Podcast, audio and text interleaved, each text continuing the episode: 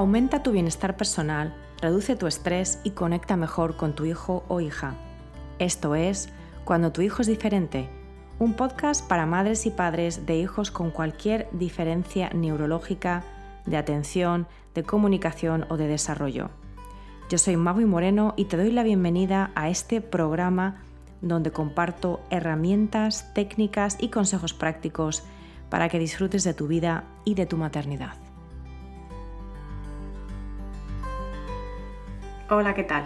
Nuestra realidad cotidiana como padres y madres de hijos atípicos se ha complicado mucho en tan solo unos días. El episodio de hoy se publica el 23 de marzo del 2020 en plena crisis mundial del coronavirus.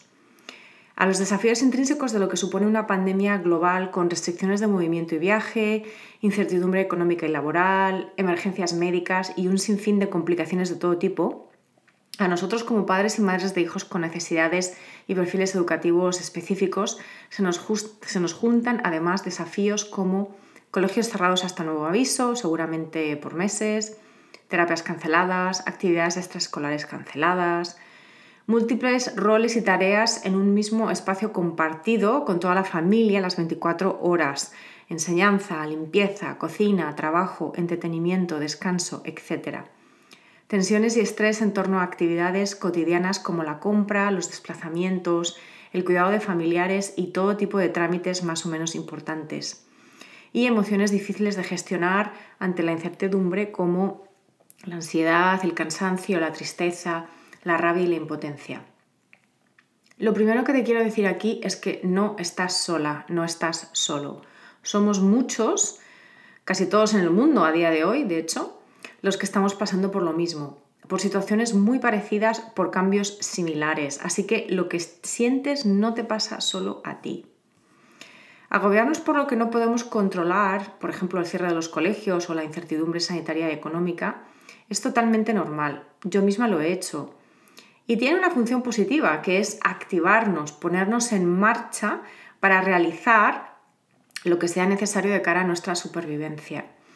Pero sin ponerle límites, la ansiedad es también una fuga de energía y de paz interior.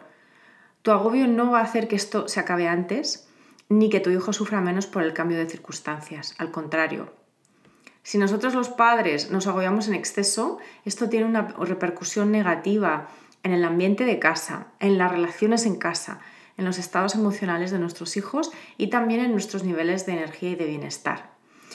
Con esto te hago un llamamiento a que reflexiones desde ya mismo cómo mejor gestionar estas nuevas circunstancias. ¿No sabes por dónde empezar? Empieza por tus pensamientos y tus emociones, porque de ahí sale todo. En este episodio te voy a dar algunos apuntes para que gestiones con mayor bienestar lo que es en sí mismo una situación mundial de crisis sin precedentes. Sin embargo, estos apuntes se aplican a todo tipo de grandes o pequeños cambios en tu situación personal, familiar o profesional. Primero te voy a dar cuatro claves generales para gestionar lo que a menudo percibimos como caos, incertidumbre, cambios y crisis. Cualquier momento en nuestras vidas en que algo cambia de manera clara y con consecuencias que percibimos como negativas para nuestro día a día. Y después pasaré a contarte cómo lo estoy viviendo yo de manera muy práctica, por si te sirve de cara a aplicarlo a tu propia vida de mamá o papá de un hijo diferente. Entonces, las cuatro claves. La primera es pon atención a lo que está pasando con tu mente y con tus emociones. Mira, es muy sencillo.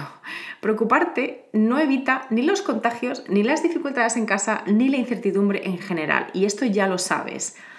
Preocuparnos es algo para lo que está diseñado tu cerebro. Es parte de su trabajo el anticipar problemas. Pero tu trabajo a nivel consciente es darte cuenta de cuando te preocupas sin solución de continuidad. Vamos, sin que eso te traiga ningún beneficio y que pares. La mayor parte de las veces cuando estamos gestionando grandes cambios, la necesidad más acuciante a nivel emocional es la necesidad de seguridad. Y preocuparnos de alguna manera nos da esa sensación de seguridad, de que estamos haciendo algo en una situación que no controlamos. Recuerda que los pensamientos llevan a las emociones y que a menudo ni siquiera nos damos cuenta de estos pensamientos que estamos teniendo. Entonces la ecuación es sencilla. Pensamiento lleva a emoción y emoción lleva a pensamiento que refuerza a su vez a esa emoción. Y así caemos en un círculo vicioso del que nos cuesta salir. Y claro, luego es muy fácil decir, es que estoy nervioso, es que estoy nerviosa y no lo puedo evitar. Sí lo puedes evitar.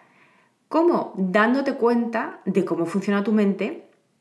Y es esta ecuación de pensamiento lleva a una emoción y emoción te remite al pensamiento, ¿no? O sea que date cuenta de cómo funciona tu mente, de qué pensamientos recurrentes tienes y no te enganches a ellos. Y por esto el mindfulness en general y la meditación en particular nos ayuda muchísimo, porque nos ayuda a ver cómo funciona nuestra mente, cómo nos llegan todos estos productos mentales sin ton ni son, cómo nos los creemos y cómo en base a ello nos creamos unas emociones, en este caso, difíciles de gestionar, ¿no? Entonces, la meditación, el mindfulness, tomar conciencia del contenido de tu mente, te ayuda a desengancharte de ella, de, ese contenido mental que solo te está causando estrés y que tampoco te está realmente ayudando ¿no? en, lo, en lo concreto. La segunda clave es que seas amable contigo mismo, contigo misma. No te exijas ni te machaques. Porque lo cierto es que en la mayoría de los casos de crisis, pues no nos van a salir las cosas siempre bien. No vamos a tener siempre el control, no lo vamos a tener siempre todo claro.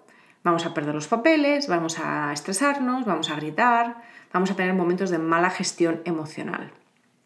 Y esto es así para casi todos nosotros. Pero hay que tener compasión, hay que ser amables con nosotros mismos, hay que decirnos, lo estoy haciendo lo mejor que puedo en estas circunstancias.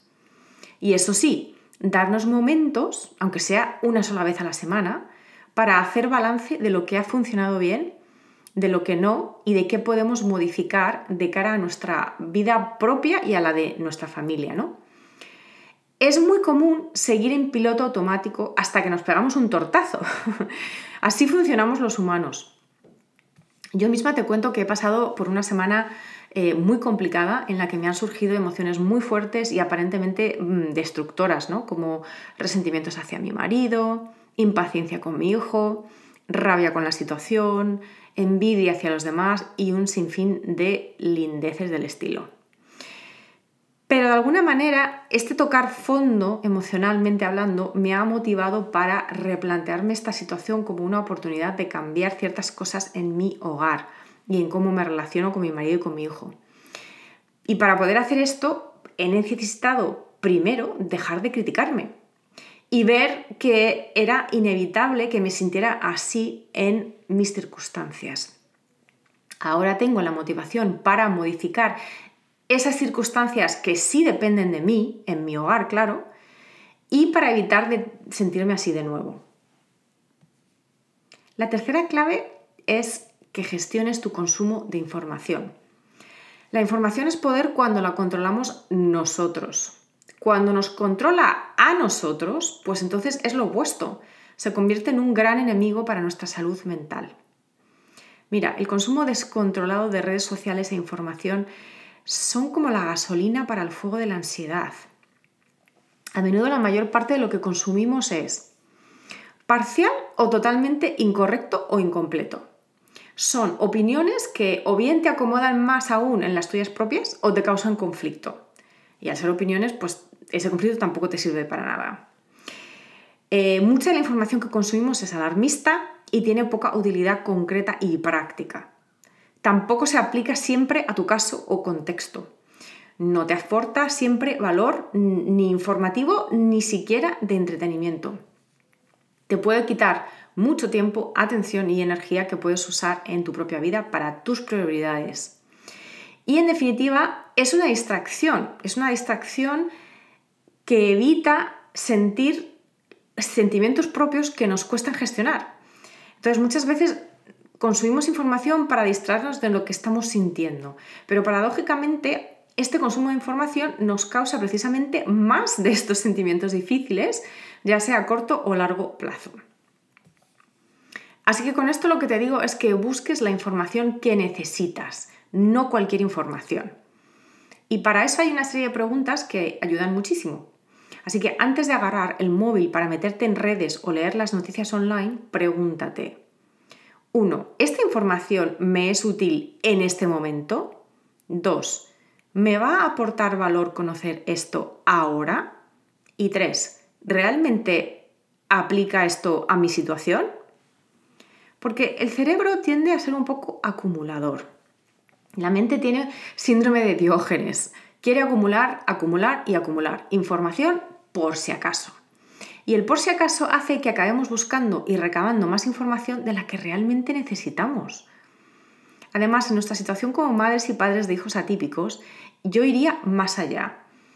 Acepta información, consume información que realmente vaya a ser útil y que vaya a ser aplicable no solamente a tu caso personal como adulto, sino también teniendo en cuenta las necesidades adicionales y la realidad de tu hijo o hija con eh, diferencias neurológicas. Y la cuarta clave es la preparación. De las tres previas claves, esta es la que nos lleva a la acción. Y hablo de una preparación que busque aunar en la medida de lo posible tus necesidades, las de tu familia, las de tu hijo o hija. ¿Imposible? Hay que probar, hay que ajustar, hay que adaptar. Y luego, claro, hay que evaluar y modificar lo que sea. O sea, en definitiva, hay que ser flexible, que es lo que muchas veces les exigimos a nuestros hijos, ¿no? Y para ello, para ser flexible, es importante haber tomado conciencia de nuestro estado interior, haber ajustado expectativas propias y ajenas y haber aclarado cuáles son nuestras prioridades. Y ojo que la preparación y la acción no se conviertan en excusas para no interactuar con los demás, sobre todo con nuestros hijos diferentes para decir, no, es que estoy muy ocupada porque tengo muchas cosas que hacer. Porque muchas veces usamos la preparación o el estar muy ocupados para evitar cosas que no nos gustan o para no enfocarnos en cosas que nos cuestan, ya sea conectar con nuestra pareja o con nuestro hijo o hija, o tener una conversación difícil con alguien, con tu jefe o jefa o con quien sea. Entonces la preparación sí, pero que sea absolutamente específica a tu situación, a tus necesidades, a tus prioridades y que no sea una manera de autosabotaje. Por eso te dejo aquí tres preguntas que te pueden ayudar a evaluar tu situación en el hogar y a realizar cambios si es necesario. Y las preguntas son, 1. ¿Qué está funcionando bien? 2. ¿Qué necesita cada uno? Y 3. ¿Qué haremos diferente a partir de ahora o la próxima vez? Entonces, te recuerdo las cuatro claves para gestionar esta crisis o cualquier otra crisis eh, o cualquier otro cambio vital. Y son prestar atención a tu mente y a tus emociones, ser amable contigo mismo, gestionar tu consumo de información y prepararte para pasar a la acción. Y ahora te quiero, bueno, contar rápidamente cómo llevamos esta primera semana de convivencia intensa en casa. Desde el lunes pasado mi hijo no tiene escuela o tiene escuela pero aquí en casa, o sea, yo me he convertido en su profesora a tiempo completo y mi marido también trabaja desde casa. Así que estos tips son bastante específicos a la situación actual del coronavirus, donde estamos todos encerrados en casa con nuestros hijos y con nuestras parejas, eh, intentando bueno, pues llevar la convivencia lo mejor posible en unas circunstancias bastante complicadas. El primer, lo primero que te quiero compartir es que a principios de la semana escribimos y hablamos sobre las reglas de convivencia en nuestro hogar. Y estas son aplicables a todos. Son reglas sencillas, no son miles de reglas, son unas cuantas. Porque si un hogar está hecho un desastre o las responsabilidades caen solo en una persona, que suele ser la mamá, pues empezamos mal. Es importante en la medida de lo posible que los hijos sean parte un poco de esta negociación o de este establecimiento de las reglas de convivencia. Si tu hijo diferente no lee o no escribe, puedes usar pictogramas, pero es importante que sean parte de esta discusión y de, esta, y de este establecer reglas, que se sientan incluidos. Lo segundo que te quiero comentar es, eh, es que te sugiero que uses horarios para tus hijos, para ti, para lo que sea. Los horarios no tienen que ser fijos ni causarte más ansiedad. Son una herramienta sencilla y práctica para dar estructura a unos días que se pueden hacer interminables. Si prefieres dejarte fluir y a tu hijo diferente le funciona bien esto, pues adelante. Pero recuerda que si pasas los días sin estructura y sin saber qué viene después, mm, esto no te va a ayudar a sentirte anclado o segura. Tu mente no va a ver progreso y va a sentir que todos los días son iguales, iguales de caóticos. Así que establece como mínimo horarios de despertar, de comer, de dormir. Eh, cámbiate de ropa, cuida tu higiene personal y la de tus hijos. Eh, habla con tu pareja para coordinar cómo podéis dividir el tiempo de atención a los niños en la medida de lo posible. Y por lo menos resérvate 10 o 20 minutos para ti al día, desconectada, haciendo actividades que te nutran. Y si esto tiene que ser al final del día, lo que sea, lo que sea factible, pero intenta tener eso como objetivo, como faro para tu cuidado propio. De esto voy a hablar un poquito más adelante. El tercer punto es que lo que no nos falta es información y recursos online para absolutamente todo. Y esto lo menciono específicamente de cara a apoyar a tu hijo con sus necesidades específicas. Además, muchas plataformas educativas y o terapéuticas están dando acceso gratuito a sus contenidos por la situación del coronavirus. Así que estoy recopilando una serie de recursos para padres de hijos diferentes que te compartiré en el próximo email para suscriptores. Si aún no estás suscrito, apúntate en mi web, que es magoymoreno.com, o te dejo el link directo para suscribirte en las notas del episodio.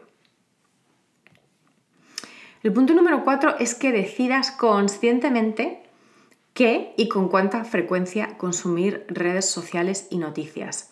Esto ya lo he comentado antes, pero me parece fundamental en, esta situación concreta eh, explayarme un poquito más, ¿no? Si te agobias usando las redes sociales o leyendo noticias, limítalas, limítalas drásticamente. Si te ayudan a sentirte conectada, date permiso para bueno, estar pegada a tu móvil, pero cuidado con desatender las relaciones en casa por esto. Yo personalmente he decidido consumir noticias un día sí y otro no. Si pasa algo gordo, me voy a enterar de cualquier manera. Y también estoy eh, creando contenedores de tiempo, o he creado contenedores de tiempo que son una vez por la mañana, otra por la tarde y nada a partir de las 9 de la noche para los chats y las conversaciones sociales virtuales. Porque esta situación va a durar meses y no quiero acabar fatigada de tanta conversación por WhatsApp, de tantos memes, por muy graciosos que sean. Porque al final todo es para consumir y consumir también cansa. El quinto punto es que te enfoques en encontrar oportunidades donde solo ves dificultades. Todos esos cuadernos de actividades que querías realizar con tu hijo o esas actividades o esos hobbies y que nunca encontrabas el momento, pues puede ser ahora. Yoga con los niños, colorear, hacer limpieza de juguetes, ver películas educativas juntos como Inside Out. Claro, puede haber muchas cosas que te gustaría hacer solo para ti y que ahora justamente pues no puedes porque tienes a los niños encima todo el día. Pero te invito a que le des la vuelta a la tortilla a todo ¿Y si les involucrases ahora en ciertas tareas caseras, como hacer su cama o ayudarte en la cocina? Esto va a depender muchísimo de las dificultades de tu hijo, eh, del nivel cognitivo, de la edad, del nivel de desarrollo de tu hijo. Y yo no digo que sea fácil ni que vaya a ser inmediato, pero oportunidades hay. El sexto punto es que cada noche nosotros en la cena seguimos con nuestro ritual de agradecimientos que compartimos con nuestro hijo. Es muy sencillo y ya te lo he comentado en el episodio 4. Te dejo el link en las notas. Piensa en las cosas más sencillas y pequeñas que quieras agradecer. Una cena rica, la llamada de una amiga, la sonrisa de tu hijo, una película, las hojas en los árboles, lo que sea. Además, compartirlo no solamente eleva tu ánimo, sino que eleva el ánimo de las demás personas. El séptimo punto es que crees espacios de descarga. No estamos pasando por esto solos. Tu pareja, tus hijos también están en esta situación. Incluso tu hijo diferente, aunque no se dé cuenta del todo o no tenga muy buena comunicación verbal, los hijos lo notan todo y hoy en día es difícil escapar a estar al tanto de lo que ocurre a nuestro alrededor, incluso siendo niño. Así que nosotros estamos dejando que nuestro hijo nos pregunte, nos hable de este tema cuando nos sentamos a comer o, cuando surja. Es importante compartir cómo te sientes y abrir un espacio de vulnerabilidad para que todos en el hogar podamos compartir esto, ¿no? Cómo nos sentimos. Sin forzar, por supuesto, pero es muy sanador y fomenta la cercanía emocional, más allá de la cercanía física a la que estamos abocados todos, ¿no? Y el último punto, el punto número 8 de esto que he aprendido en esta semana, esta primera semana de convivencia forzada, entre comillas, es cuídate. Y este es realmente el recordatorio más importante. Porque ha sido volver a tomar conciencia una vez más de la importancia de no perder hábitos sanos de reconexión con nosotros mismos, de autocuidado, para desde ahí conectar con nuestros seres queridos.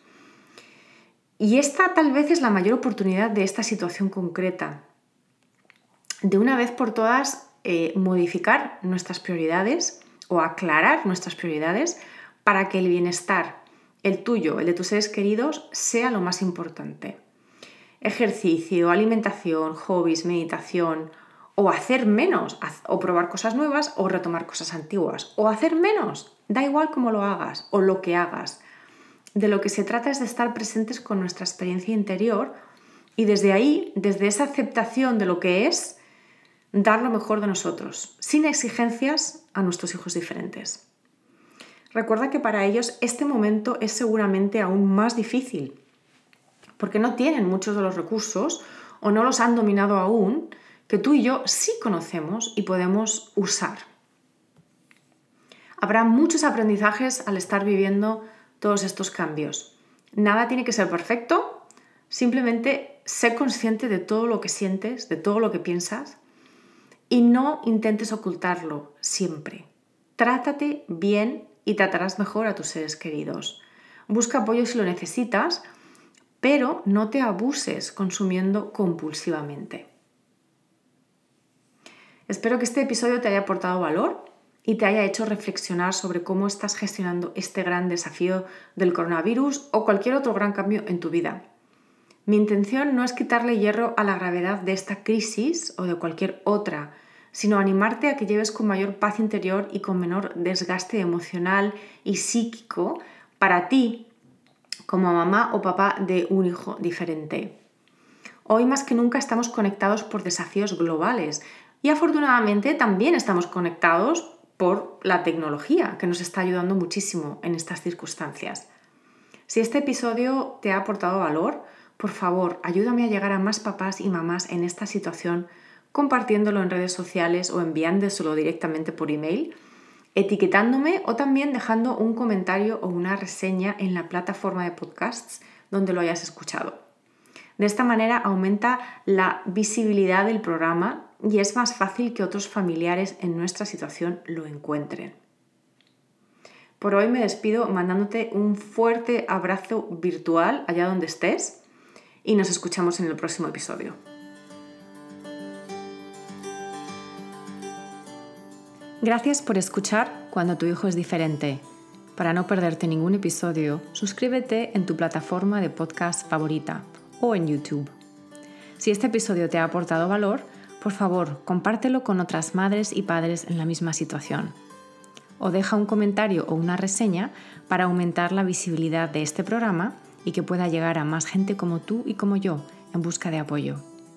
Si quieres saber más de mí, de mi trabajo y acceder a recursos gratuitos como el kit de primera ayuda, visita mi página web mauimoreno.com.